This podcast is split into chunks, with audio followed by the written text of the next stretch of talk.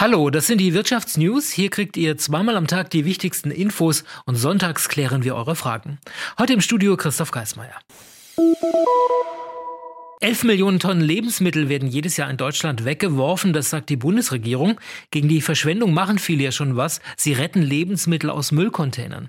Dabei kann es allerdings zu einer Anzeige wegen Diebstahls kommen. Hier soll sich in Zukunft aber was ändern. Wer Lebensmittel aus Müllcontainern sammelt, das sogenannte Containern macht, soll in Zukunft grundsätzlich straffrei ausgehen. Das wollen zwei Minister erreichen. Claudia Plass erklärt, was sie vorhaben. Bundesagrarminister Özdemir und Bundesjustizminister Buschmann werben in einem gemeinsamen Brief an die Justizministerinnen und Minister der Länder dafür, Strafverfahren wegen des sogenannten Containerns einzustellen. Und zwar, wenn es so wörtlich die Umstände im Einzelfall zulassen. Die Minister schlagen vor, entsprechende Richtlinien für das Strafverfahren und das Bußgeldverfahren zu ändern. Konkret sollen Menschen nur noch dann belangt werden, wenn ein Hausfriedensbruch oder Sachbeschädigung vorliegt, wenn zum Beispiel ein Tor aufgehebelt wird, um an die Lebensmittel zu gelangen. Das Containern nicht strafrechtlich zu verfolgen, sei einer von vielen Bausteinen im Kampf gegen Lebensmittelverschwendung. Hier könnten auch die Bundesländer einen konkreten Beitrag leisten, so Özdemir.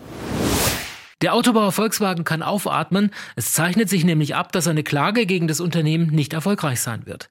Zwei Kläger und eine Klägerin hatten den Autokonzern von Greenpeace unterstützt vor Gericht gebracht, doch der Richter signalisierte heute, dass die Klage wohl abgewiesen wird. Annette Deutkens erklärt, warum. Im Mittelpunkt des ersten Prozesstages am Landgericht Braunschweig stand die rechtliche Bewertung der Klimaklage durch den Richter. Dieser sah die Klage der von Greenpeace unterstützten Kläger als zulässig an, ließ aber im Folgenden durchblicken, dass sie wohl dennoch keinen Erfolg haben werde. Hauptgrund, die Kläger beriefen sich auf Grundrechte wie Eigentum, Gesundheit und Freiheit.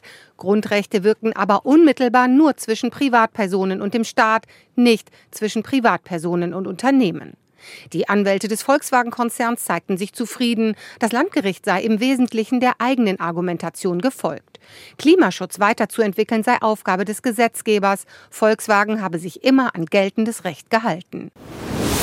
Bei vielen Firmen ist Schluss mit dem Homeoffice, es wird wieder im Büro gearbeitet. Formale Kleidung ist deshalb wieder mehr gefragt. Das hat auch der baden-württembergische Hemdenhersteller Olymp im vergangenen Jahr positiv zu spüren bekommen, wie Levin Salomon berichtet. Im vergangenen Jahr hat Olymp gut 250 Millionen Euro Umsatz gemacht. Das sind 40 Prozent mehr als noch im Corona-Jahr 2021. Trotzdem erreicht Olymp noch nicht das Rekordjahr 2019. Zu Hochzeiten der Pandemie hatte das Unternehmen vor allem mit den monatelangen Schließungen im Einzelhandel zu kämpfen. Homeoffice und ein weniger förmlicher Kleidungsstil seien die zentralen Herausforderungen gewesen, sagt der Konzern. Heute kämpft der Konzern mit der Inflation und den dadurch gestiegenen Rohstoffpreisen.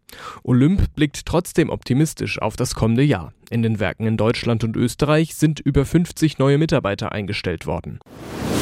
Ja, das waren die Wirtschaftsnews für euch zusammengestellt vom SWR.